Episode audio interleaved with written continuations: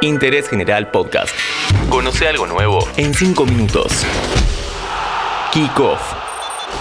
Hola, ¿cómo estás? En este podcast de Kickoff vamos a recordar algunos de los abanderados que tuvo Argentina a lo largo de la historia en los Juegos Olímpicos. ¿Sabes cuál fue el primero y en qué juegos? ¿Conoces la nueva reglamentación para Tokio? Soy Diego Celonca y en 5 minutos repasamos todo. Bienvenido a Interés General Podcast.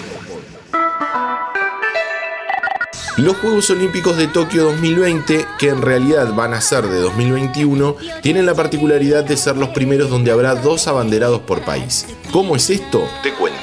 Habrá un abanderado masculino y otro femenino en la ceremonia de apertura. Esta iniciativa fue promovida por el Comité Olímpico Internacional como parte de sus decisiones para garantizar la igualdad de género en el evento. Representando a la Argentina, los que portarán la bandera serán Cecilia Carranza y Santiago Lange. Más que merecida esta distinción para los ganadores de la medalla de oro en vela en los Juegos de Río 2016.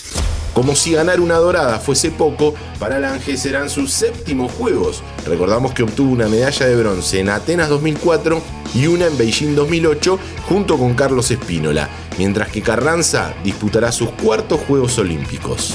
La elección de ambos llegó por intermedio de la mesa directiva y el Consejo Ejecutivo del Comité Olímpico Argentino. Las federaciones nacionales podían presentar una candidata y un candidato. Luego de esto, la comisión de atletas del comité, que también propuso los suyos, hizo un filtro y quedaron dos atletas masculinos y dos femeninos para la votación final. Y ahí fue que se eligió a los representantes argentinos. Te estarás preguntando por Paula Pareto, una de las deportistas más destacadas de nuestro país. La Peque quedó descartada porque el calendario indica que va a competir al otro día de la ceremonia inaugural.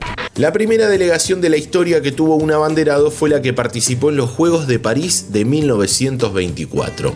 El encargado de llevar la bandera fue Enrique Thompson, quien con 26 años representó a Argentina en los 400 metros con vallas y en decatlón. Cuatro años más tarde, en los Juegos de Ámsterdam 1928, el boxeador Héctor Méndez fue el elegido para ser el abanderado. Había obtenido una medalla de plata en los Juegos anteriores y fue la única vez que un pugilista tuvo el honor de encabezar la delegación. Cuando Cecilia Carranza haga su entrada al estadio, será la séptima mujer en la historia en portar la bandera en la ceremonia de apertura. Para encontrar a la primera, tenemos que irnos hasta los Juegos de Melbourne en 1956.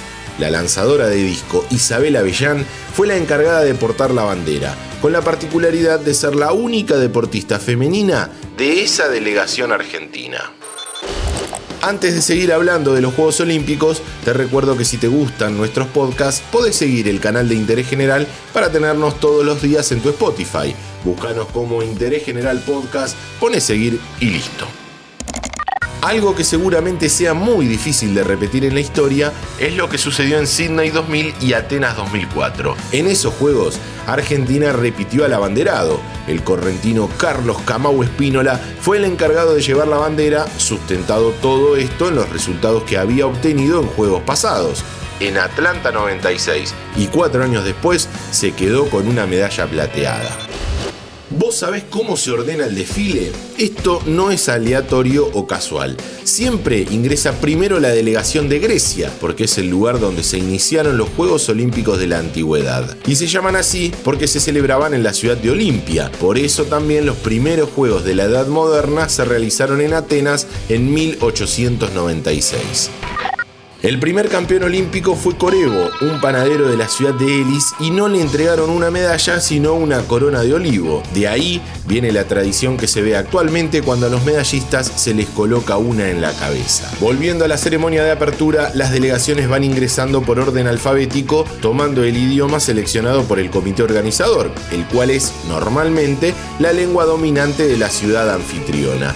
La última delegación en ingresar es la local. Y antes de despedirnos te pregunto, vos, ¿de qué ceremonia te acordás? ¿Hubo alguna que te haya marcado? Podés mencionarla en nuestro Instagram, así todos la conocemos. Y de paso, disfrutamos del evento deportivo más grande de todos.